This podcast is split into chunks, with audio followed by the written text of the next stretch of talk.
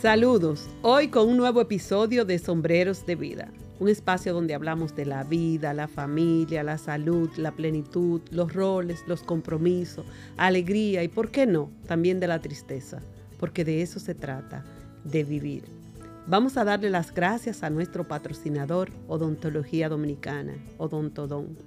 Servicios dentales basados en la ética profesional, alta tecnología y calidez humana. Para cita, vamos a contactarnos a través del 829-520-4648. Hoy con un invitado súper, súper especial para mí, Jorge Bauer. Puedo decir que el que trajo el fútbol a República Dominicana y el fútbol ha sido parte de mi vida desde la adolescencia. ¿Cómo estás, Jorge? Bien, me siento privilegiado. Eh, te observaba en la introducción y realmente es admirable lo que haces, porque convertirse en un comunicador pasa mucho más allá de tener una carrera en comunicación social, eh, tener una carrera en relaciones públicas, es realmente tener cosas para contar y querer compartirlas. Y se me ocurre pensar que tú tienes muchas cosas para contar y quieres compartirlas. Gracias, Jorge, gracias. Para mí la verdad que esto ha sido un sueño que se me ha hecho realidad. Por muchos años quise hacerlo y me atreví a hacerlo. Se dio el momento y me atreví a hacerlo. Gracias. Pero quiero hablar de ti, porque la verdad es que tú has formado parte de la vida mía y de mi familia por muchísimos años. Pero cuéntame, Jorge, primero esa pasión del fútbol, ¿dónde nace y cómo nace? Bueno, recordarás que soy patagónico, ¿no? Que nací en la Argentina. Y en todo Sudamérica, como muchas partes de Europa, eh, el fútbol está en el ADN. ¿no? Es decir, va, está en nuestros genes. Y en la medida que pasan los años, uno va desarrollando habilidades, puliendo eh, ciertas, ciertas eh, carencias bueno, tuve la suerte de contar con una familia que me apoyó y fui escalando dentro del fútbol en Argentina hasta que sin querer apareció em, la documentación de mi abuelo que era francés. Eh, con eso se abría la posibilidad a que vaya a jugar a Europa. Entonces apareció un empresario que, que escuchó, leyó, vio, a un futbolista, en este caso Bauer, que, que, lucía alemán o francés, me pregunta si quiero ir a jugar a Francia, si mi abuelo era francés, me hace todos los papeles y termino en Francia. Antes de República Dominicana ya tú estás en Francia, esa parte yo no la sabía, Jorge. Yo pensé de Argentina. No, no, no, yo de, Argentina, eh, bueno, un periplo por, por Paraguay. Eh, después voy a España, después a Francia y en Francia, al tercer, cuarto año que estoy ahí, me toca jugar en el norte, en Lille, es una ciudad universitaria que hace frontera con Bélgica, y mm, yo frecuentaba medios universitarios porque eran los años 73, 74, donde había un movimiento eh, bastante de avanzada, toda la gente de izquierda de Sudamérica había emigrado, todos los artistas se presentaban en plazas universitarias, y así llego yo al, mundo de la universidad, no como estudiante, sino como espectador.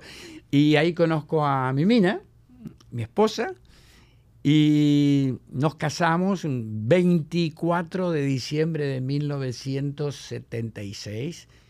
Y Papa Dios puso a la mujer ideal en el momento justo en mi vida y la amo y estoy agradecido de que haya aparecido en mi vida. Qué bendición tan grande.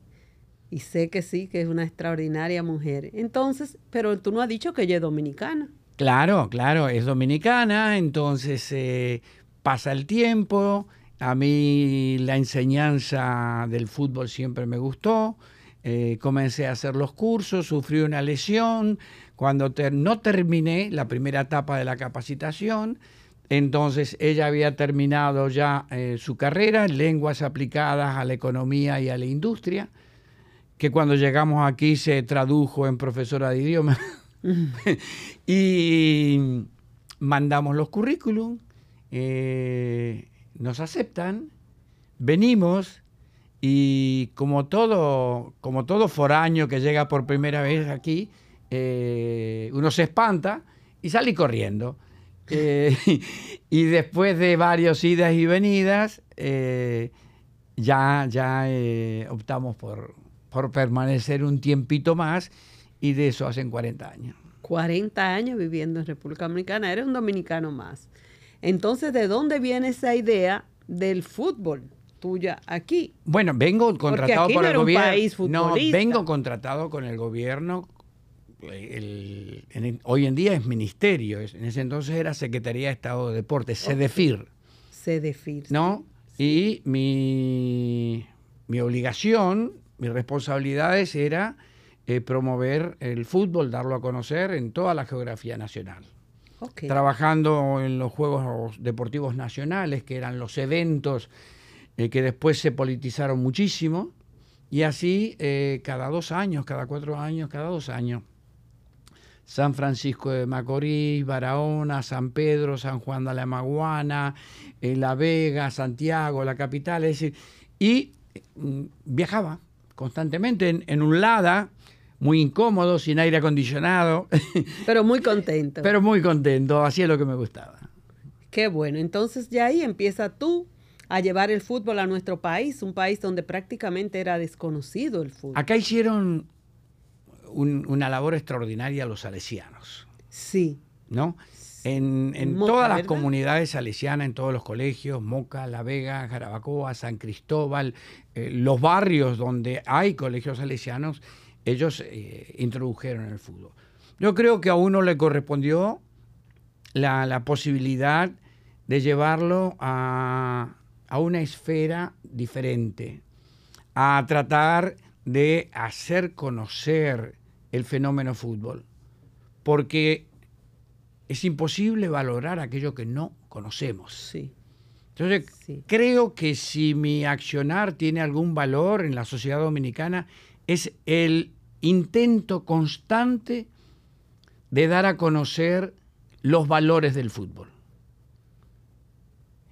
El valor de un deporte en equipo, el valor de la disciplina, una palabra que indudablemente en la sociedad dominicana no produce simpatías. Alguien que abogue por la disciplina eh, no cae simpático. Pero yo asumí esa responsabilidad hace mucho y admito que me encanta. Eh, y cuando pasan los años y veo que gente que ha estado en la escuela hoy me llevan sus hijos, yo llego a la conclusión de que son o terriblemente masoquistas o realmente apreciaron. No, y puedo dar como testimonio que mis hijos valoran mucho eso, que quizás uno como madre lo veía que esto era muy fuerte, que esto era muy rígido, que era muy duro. Ellos valoran esa disciplina. Pero Jorge, contigo se dio un fenómeno, y ese fenómeno fue, no sé cuántos dominicanos, excepto los extranjeros, sabían del Mundial de Fútbol. Y contigo nació el Mundial de Fútbol en Santo Domingo, puedo decirlo.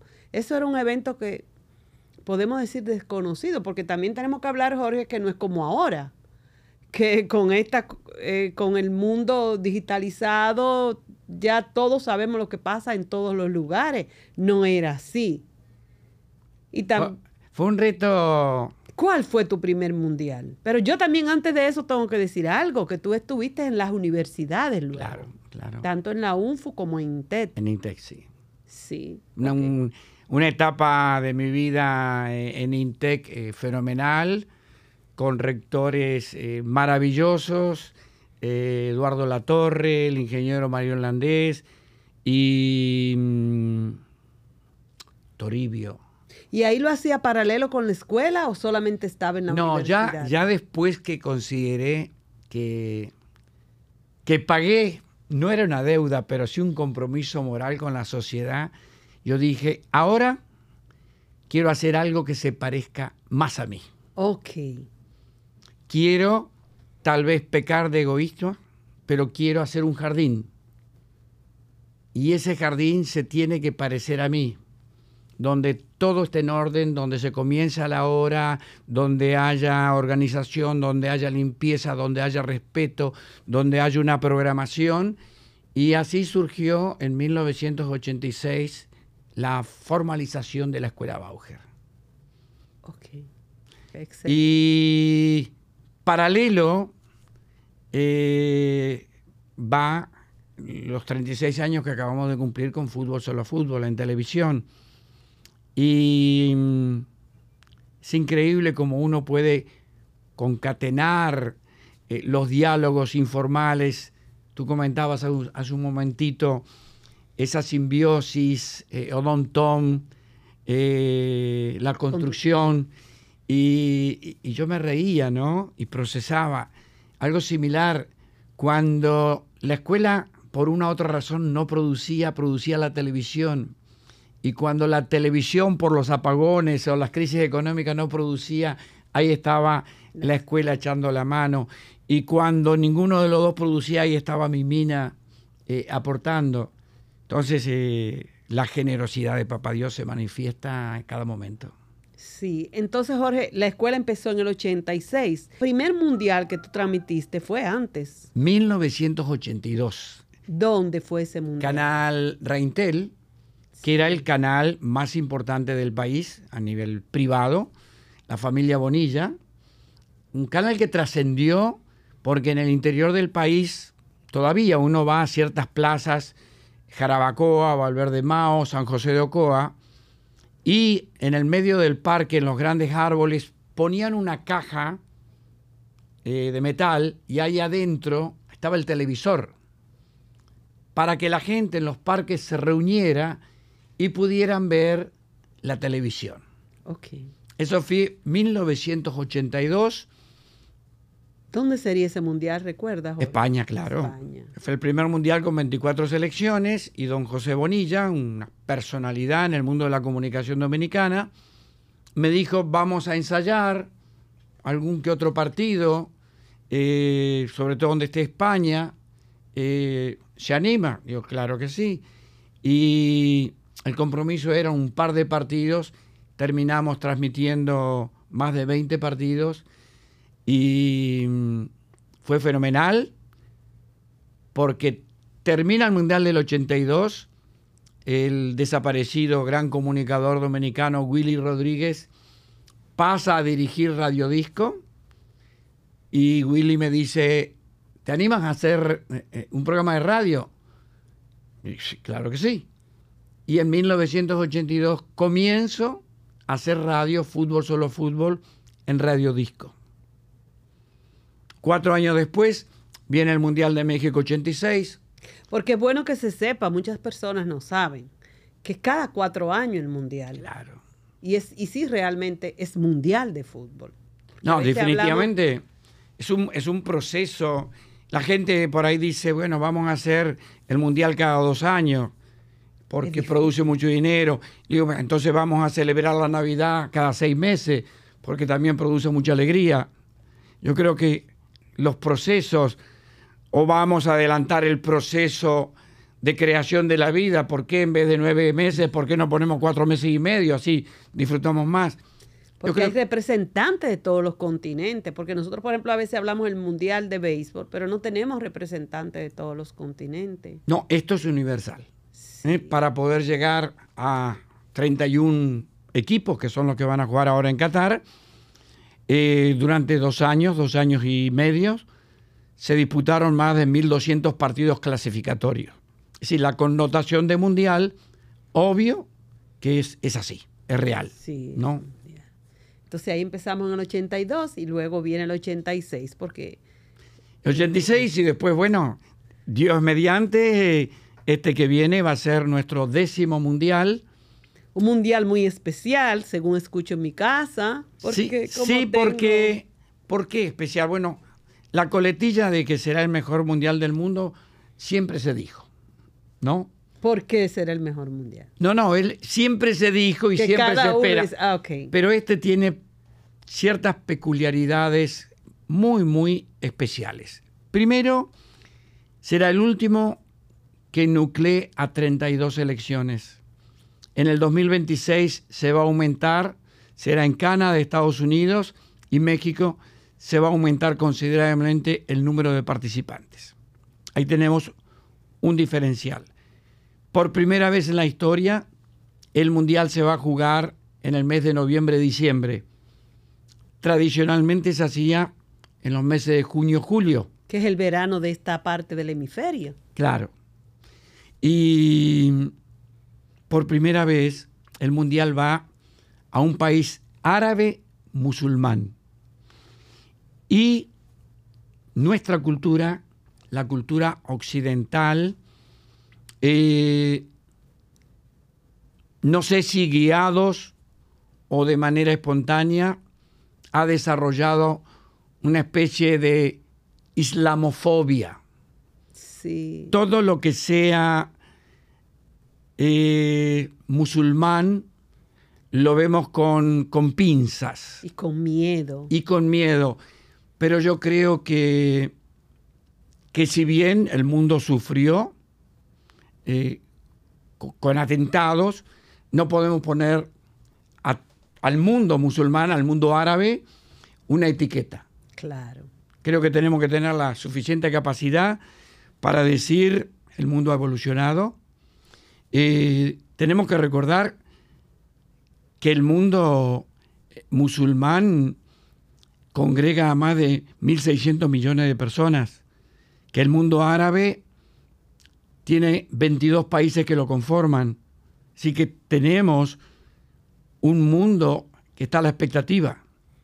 Y que porque sean diferentes no son ni buenos ni malos, porque nosotros seamos también diferentes a ellos, por eso nosotros no somos los buenos y ellos los malos ni viceversa.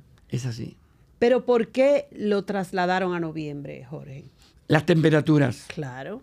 En los meses de junio, Sería julio, imposible jugar allá. la temperatura que oscila en Qatar en junio, julio, de 45 a 50 años. Es imposible. Imposible.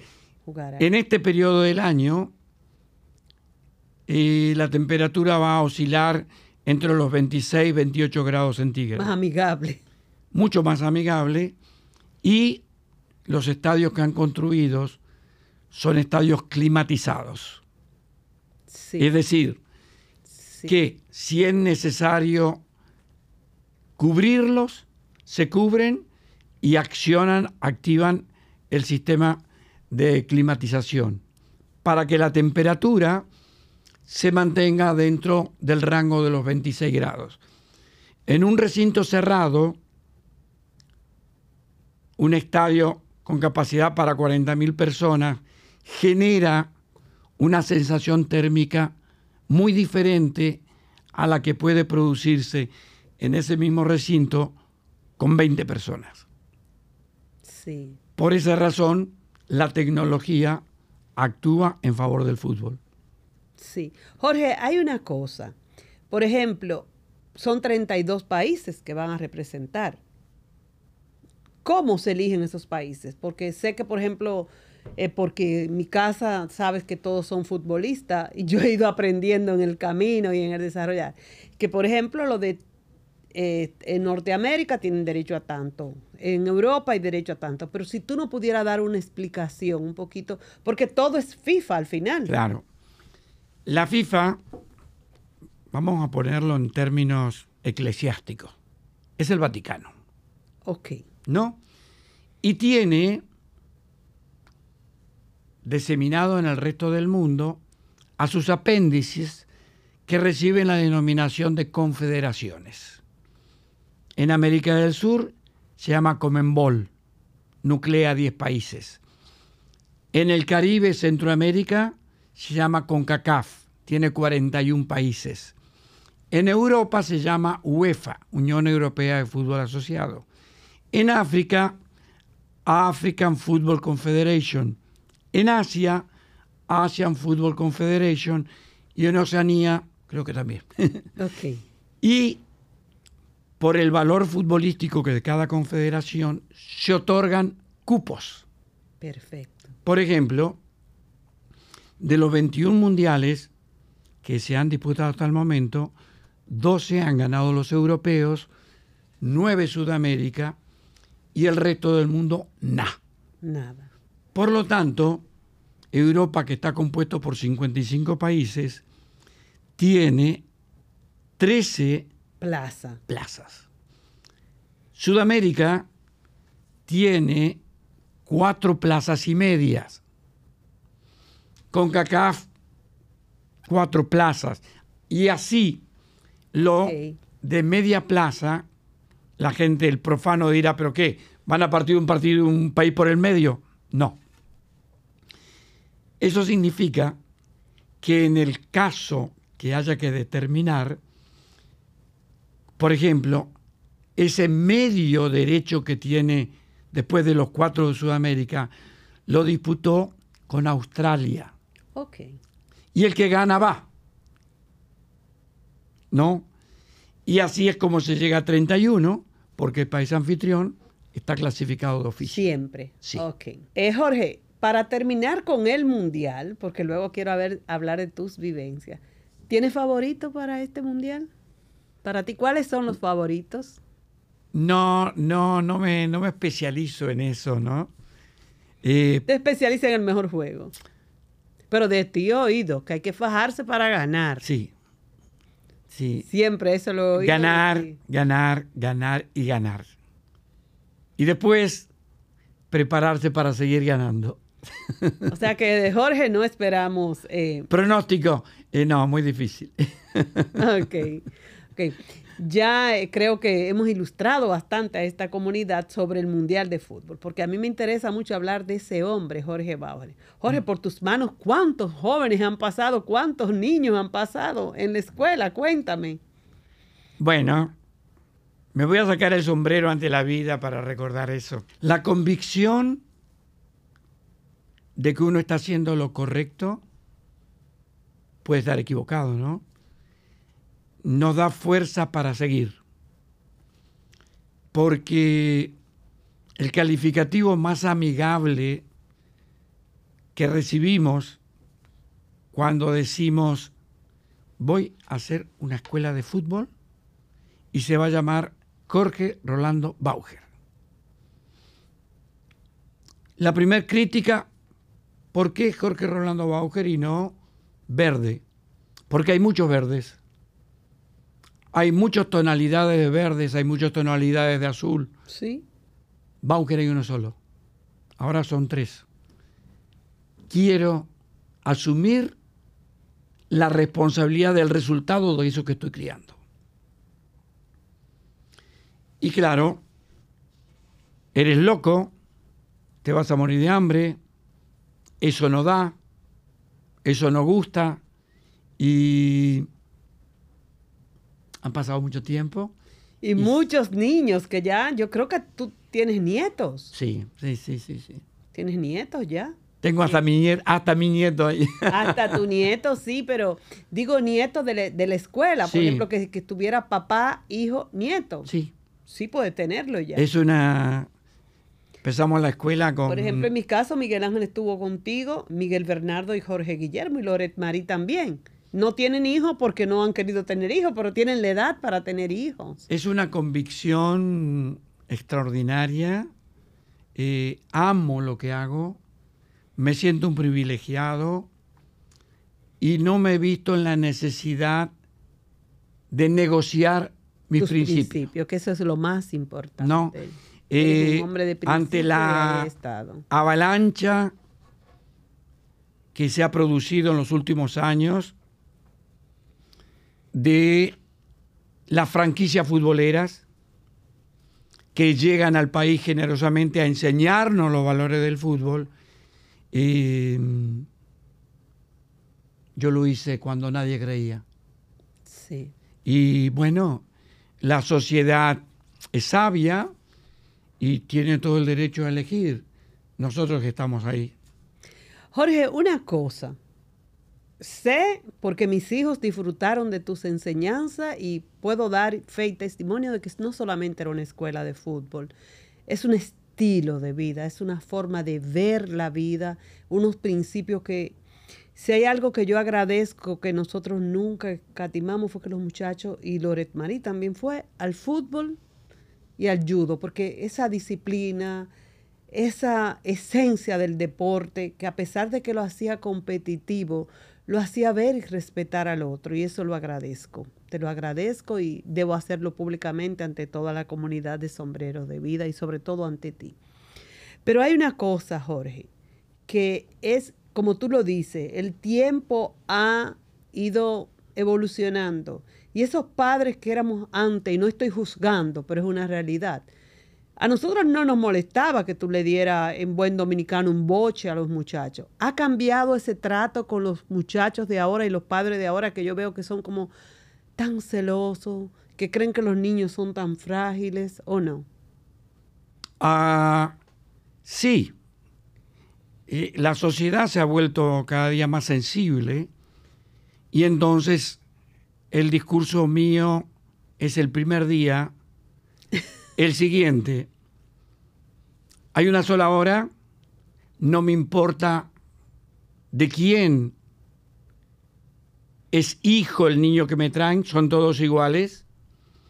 Si le gusta el fútbol y quiere aprender, es bienvenido el papá y la mamá que espera que si su niño tira el balón al malecón en vez de a la portería, yo lo felicito, ¿está equivocado? Y afortunadamente hay muchas escuelas que son complacientes. Bauer no es complaciente. Es una escuela. Si ustedes piensan que esto es muy duro para su hijo, lléveselo. Yo no voy a buscar al niño, yo estoy aquí. Estos son mis principios, ahí están las características. Bienvenidos bajo nuestras reglas. Excelente. Tal vez en este estadio de la vida nos podemos permitir esto. Pero antes, sin poder hacerlo, igual lo hacíamos. Jorge, ya el fútbol hace 30 años atrás no es el fútbol de ahora, ya nosotros tenemos otro nivel de fútbol. ¿Cómo tú lo has visto desarrollarse el fútbol en República Dominicana? ¿Qué expectativa tiene? Mira, eh, hace 30 años, por buscar una cifra, si tú querías comprar un balón de fútbol tenías que ir a la Casa de los Cuadritos de Georgie Alma, al Molino Deportivo o a Luis Felipe Lugo. Ahora ¿Y las zapatillas pasaban un trabajo? Ahora no hay un solo centro comercial que no tenga instalada tiendas especializadas. Cuando se instalan las tiendas especializadas en artículos deportivos con fútbol, significa que hay un consumo y significa que hay un negocio. La venta de artículos de fútbol es extraordinaria. Tú caminas por los centros comerciales y ver a chicos o chicas, padres y madres con camiseta de fútbol es otro indicativo. Ver la cantidad de canchas de fútbol de grama artificial que se han instalado es alarmante para el bien del fútbol. Eh, y hay una cosa. Haber logrado que nuestra selección sub-20 clasifique para un mundial es algo extraordinario, algo extraordinario. Se ve que el que no solamente jugamos béisbol, también eh, los dominicanos tenemos la capacidad de practicar otro. Que el dominicano eh, lo tiene todo. Tenemos reinas del Caribe que nos maravillan jugando al, al, voleibol. Tenemos chicos como Gibre que son unos fenómenos en carro de carrera tenemos tenistas que han estado muy bien clasificados. Tenemos beisbolistas. Atletismo. Ni hablar del atletismo. Entonces, eh, yo creo que el sitial que ocupa el béisbol como el deporte más popular, el deporte nacional, es indiscutible. Y, no hay por qué tratar de sacarle ese puesto. Al contrario, lo que hay que trabajar en fortalecer cada uno de los deportes a los cuales nosotros amamos. Sí. Una cosa, eh, Jorge, por ejemplo, ahora viene el mundial y vuelvo a ese mundial. ¿Qué cantidad de personas se supone que mira, que sigue ese evento, porque es, el fútbol es el deporte rey universal. ¿Hablas a nivel mundial? Sí, a nivel mundial. Bueno, nuestro mundo está compuesto por 8 mil millones de habitantes. El último registro del Mundial de Rusia 2018. fue el anterior, para los que no lo siguen. Se contabilizaron 3.500 millones de personas. Casi la mitad. Más de la mitad, casi, que tuvieron contacto con el Mundial. Y una cifra, ahora vamos a aterrizar en República Dominicana, hace menos de un mes, eh, la gente de Centro Cuesta del Libro, o CCN, son los que traen al país el álbum Panini. Originalmente tomando la referencia de hace cuatro años, importaron 10.000 álbumes. ¿Sí? La demanda fue tan grande, tan pero tan grande, que ni bien hicieron el lanzamiento, a la semana tuvieron que mandar a buscar 10.000 álbumes más. Sí. Usted dirá, pero 10.000 no es una cifra eh, significativa. Estamos en Dominicana que no es un país donde el primer deporte sea el fútbol. Y ese álbum llega a la familia. Y yo creo que ahí está el valor del fútbol. El fútbol es un deporte familiar, donde el niño o la niña lleva a papá y a mamá, y a la abuela, a la nana, al chofer, a los tíos, y al producirse este fenómeno multiplicador, estamos seguros que el futuro del fútbol es maravilloso. Sí, y una cosa muy importante, Jorge, y es que hay que decirlo.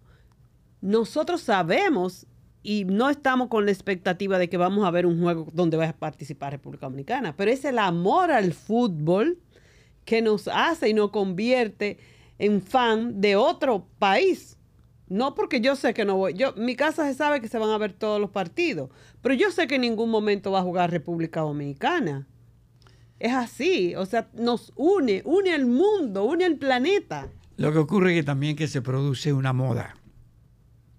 A partir del próximo 20, domingo 20, el que no hable de fútbol va a ser un antiguo. Sí. Es decir, el joven o la joven que dentro de su abanico de conversación no incorpore mundial, Qatar, fútbol, no va a estar en nada. Entonces, esa moda eh, arrastra a muchísima gente. Sí, Jorge, pudiéseme pasar la tarde, el día entero, pero no te puedes ir sin que me cuente una anécdota. Una anécdota positiva de todo lo que tú has vivido aquí en el fútbol, Jorge para luego yo despedirnos de nuestra comunidad. Yo creo que la, la más graciosa eh, se produjo, ni bien llegó al país, y voy a regularizar eh, mis papeles, a sacar mi cédula. Yo me sentía y me siento orgulloso de mi condición de entrenador de fútbol yo soy un técnico. Mucha gente dice, tú eres productor de televisión. No, yo produzco televisión. Tú eres productor de radio. No, yo produzco y conduzco radio. Yo lo que soy es entrenador de fútbol. Entrenador de fútbol. El resto soy un autodidacta. Por lo tanto, para mí mi profesión es importantísima. Porque me siento orgullosa de ella. Y voy al Guacal, lleno los formularios y profesión, pongo entrenador de fútbol. En ese entonces, bueno, no, no había, había computadoras, ¿no? Lo había... Manual, una manual y, y, una media luna donde uno pasaba el papel. Termino de llenarlo, paso el papel, yo no veo a mi interlocutor y el interlocutor cuando lo ve Amigo, ¿qué dice ahí? Entrenador de fútbol. Intuyo que se da vuelta y le consulta al jefe, que intuyo debía estar sentado leyendo el periódico, y le dice, jefe, ¿qué es esto? Acá hay, bueno, esto no es mala palabra, aquí hay un carajo que dice que es entrenador de fútbol. Y el jefe, pensante, dile que de eso no se vive en el país. Y entonces el funcionario dice, que le pongo técnico deportivo. Y en un ratito me cambiaron la profesión. Y ahí quedaste como técnico deportivo. Así decía mi cédula original. Excelente. Bueno, Jorge, vamos llegando al final. Quiero agradecerte, pero no sin antes optar a todos. Que no nos, como dice Jorge, tenemos que ver ese mundial de fútbol.